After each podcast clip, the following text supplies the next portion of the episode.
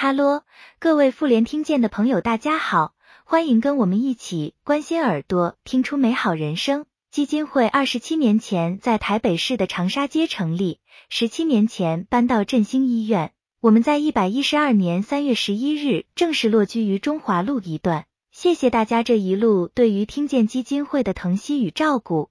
接下来，让管美玲执行长带我们一起回顾我们用心走过的道路。以及展望我们创新发展的未来。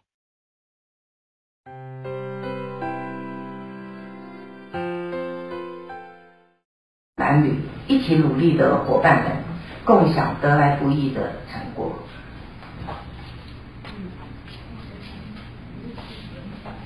在我们基金会成立之前的五年，妇联会已经开始推展早期疗愈的工作。因而他发现听损的疗愈资源非常不足，决定成立基金会。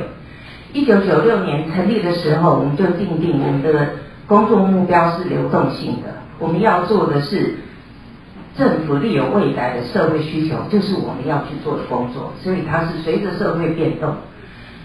二十七年来，基金会非常幸运的见证了台湾在不同阶段所推动的议题呢，对听诊领域。都产生了关键性的影响。接下来我要从八个面向来描述精神领领域里头的演变，以及我们在这个演变的过程中所参与的工作。在福利法规方面，二十七年前人工电者一台六十三万，当时的基本工资是一万五千三百六十块，这对一般的家庭是无法想象的天文数字。因此，我们成立了当年，我就找了徐忠雄立委。好在在徐忠雄立委的积极的、积极的推动下，一九九七年人工电者列入补助。然后接着在二零一三年，我们认为人工电者应该跟其他的那个人工器官一样，都应该纳入健保给付。所以在我们基金会的倡议跟其他各个单位专业人员。的共同努力下，终于在二零一七年列入了健保给付。那在当年成立的时候，我们非常的高兴，能够能够受邀担任中央和地方政府的各委员会的委员，积极的参与社会福利政策、早疗推动、辅具补助等等大大小小的各项议题。我们见证到了在大家的努力下，法规从不足到现在的完善，在座都有在参与。各位长官，在人力培育的部分呢，在二十七年前，台湾只有一个中山医大，它有成立一个听语组，培育听力师跟语言治疗师，当时刚成立，所以还没有毕业生，那所以不。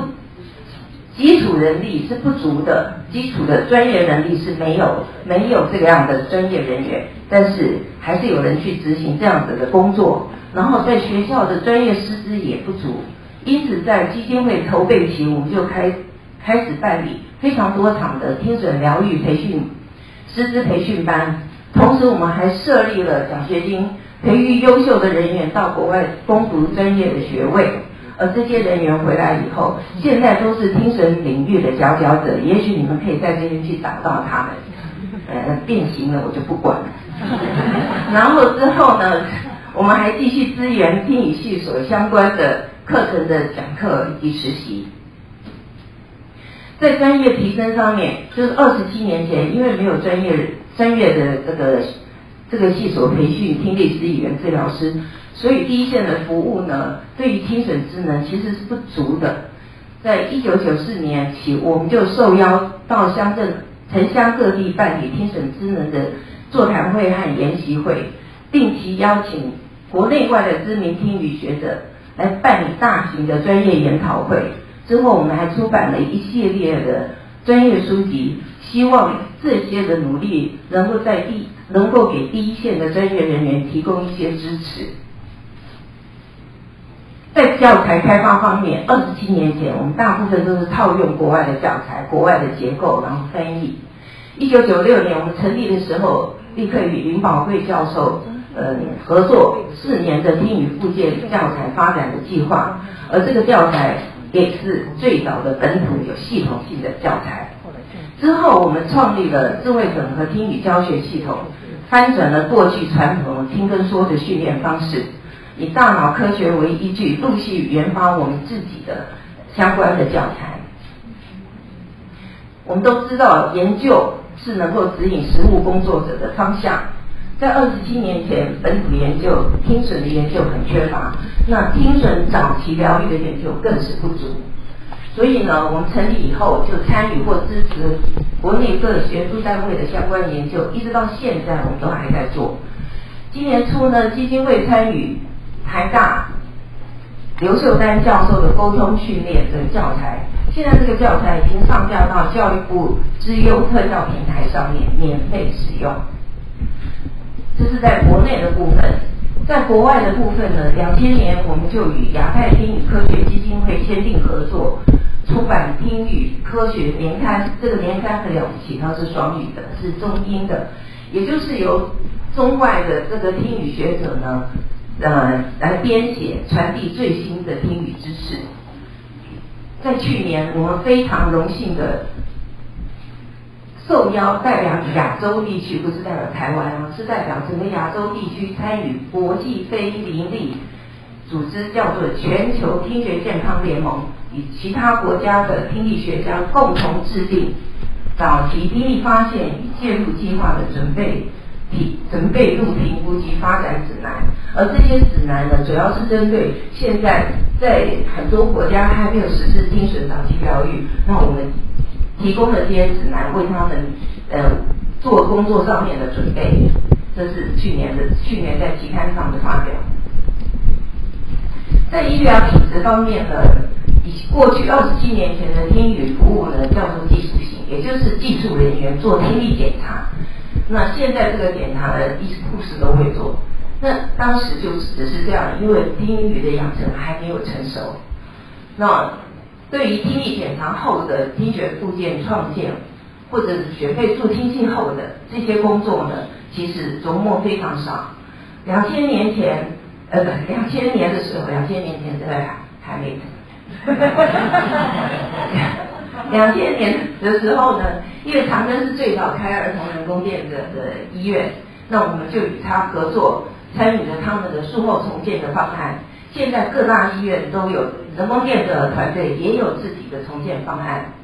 那除此之外呢，我们还积极的参与由呃标飞学会跟听力语言学会积极推动的新生儿听力三点以及相关专业人员的培训计划。这个是在听语服务方面，在医疗方面呢，当年的当年的那个人工电的手术呢。呃，因为它是显微手术，所以呢，耳科医生呢要到国外去接受训练，通常是一个月，不管是时间或金钱，都是相当大的一个付出。因此呢，基金会在二零零四年的建筑振兴医院成立听觉医学中心，以及耳科显微手术的实验室，使得我们的耳台湾的耳科医生不必再到国外去学习了，在台湾就可以。同时，我们也对对东南亚的医生开放。所以东南亚的耳科医生也可以来台湾学习显微手术。在社会宣导方面呢，过去过去的社会听到哎聋那一定是哑，然后呢大概就要用手语，我们必须要改变这样的观念。一九九八年起，我们参加多项的电视节目宣导听觉相关议题，这还不够。一九九九年起。我们就定期举办精神儿童的参与比赛、表演、成果展等等。我们希望让更多的人看见听听力损失的孩子，只要早期介入有效的方法，他们依然可以生活的跟正常孩子一样，这是他们的权利。那除了这个之外，当年的社会呢，只有宣导牙眼睛跟牙齿保健，耳朵好像不需要保健，错了。所以我们想要扭转这样子的观念，所以两千零五年我们出版了一系列的免费听觉保健的绘本、影音等等创作，我们希望唤起社会大众对听觉保健的重视。而这些内容目前已经被纳入高中生物课的参考资料，我非常高兴，免费让他们用。在偏乡服务上面，二十七年前就说那个系所也就一所，然后呢没有很多的专业人员，而大部分都在都会区，那偏乡是资源就是更少了。所以从一九九七年起，我们就支援华东地区的听力评估师资培训及个案研讨。之后因为接受北安福伦社的赞助，所以我们从二零一六年起定期到华东地区提供听力学服务，也跟台也和台东县政府签订了合作计划。回顾这二十七年，我们总结一下。第一个十年，我们努力改善听损社会、医疗、疗愈跟专业的环境。第二个十年，我们翻转了听损服务的思维，积极导入以大脑科学为本的智慧整合听觉疗愈和赋能的工作。第三个十年，我们看到社会还有更多的需求，所以我们决定承担更多听损专业跟社会责任。我们要推动听觉健康维护的工作。我们将原来的妇联听障文教基金会改名为妇联听觉健康社会福利基金会。我们即将要开启我们服务的新纪元。这二十七年来，我们陆续的成立台北、台中、高雄的赋能中心。我们疗愈过的个案超过一万八千人，听力服务呢超过三万五千人，家庭服务超过四万人次，入班宣导超过。一万五千人次，银坊族的宣导超过一千八百人次。那更重要的是我们的品质的部分，不是量的部分。我们是身心障碍的立案机构，接受政府的监督管理，乐于接受。所以呢，但是我们不但接受，我们还得要求最好。所以我们的我们的机构评鉴优等超过十次，只要甲等我们就哭了。那。执行政府委托专案超过二十次，然后研究发表文章超过十篇，然后我们的学生呢去参与语言、音乐、美术、体育、数理等竞赛，得奖无数。这二十七年来，我们在听损领域里头看到这个社会的演变，也看也也有因为大家的努力而有了丰硕的成果，但是因为社会的变迁，我们也看到新的需求的产生，所以未来。我们应该怎么做呢？基金会看到现在台湾听损有四大需要：第一，需要缩小听损领域的听损疗愈的城乡差距，不再是东边跟西边，而是蛋黄跟蛋白之间。我们的资源绝对是不够的。以前我们琢磨在早期疗愈人口一点点，现在琢琢磨在全龄，而且在二零二五年，我们即将迈入超高龄社会。这些乐龄族，他不可能跋山涉水，他必须要在社区接受就近的服务。这所以我们必须要缩小听诊疗愈的城乡差距，不是东边西边，也不是蛋黄蛋白，他们都需要。然后我们需要宣导以大脑为科为依据的教养观念和疗愈。在二十多年前，大脑科学家就已经告诉我们，不管是教育或者是训练，都要以大脑知识为基本，这是趋势。走过二十多年，国外积极的发展，台湾还需要努力。第三个需要就是我们需要推展银法，有效的推展银法族的赋能工作。银法族的听力的问题近年来受到重视，但是大多在宣传，呃，要要发现要发现自己有没有听力的问题，要去带助听器。可是带上助听器之后的工作少有人做，但是银发族的听力问题跟小孩。是截然的不同，他们的是相当复杂的，它不是助听器可以解决的，它还有需要更多的训练，大脑是可以训练的，但是这个工作需要有人做。第四个需要就是我们需要重视听觉中枢处理异常族群的需求，这里我要特别强调，这是一群长期被忽略，但是它是有需要的。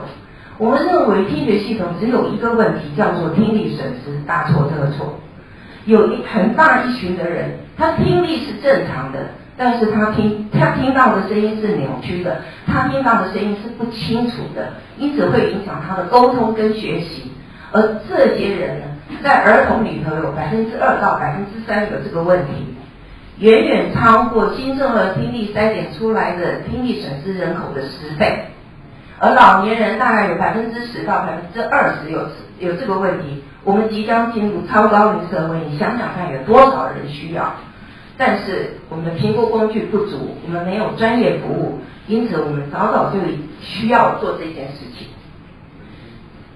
我们看见了台湾目前四大迫切的需要，需要要被满足，因此基金会很确定的要走，积极要推展的下面的六大工作：第一，听诊疗愈社区化。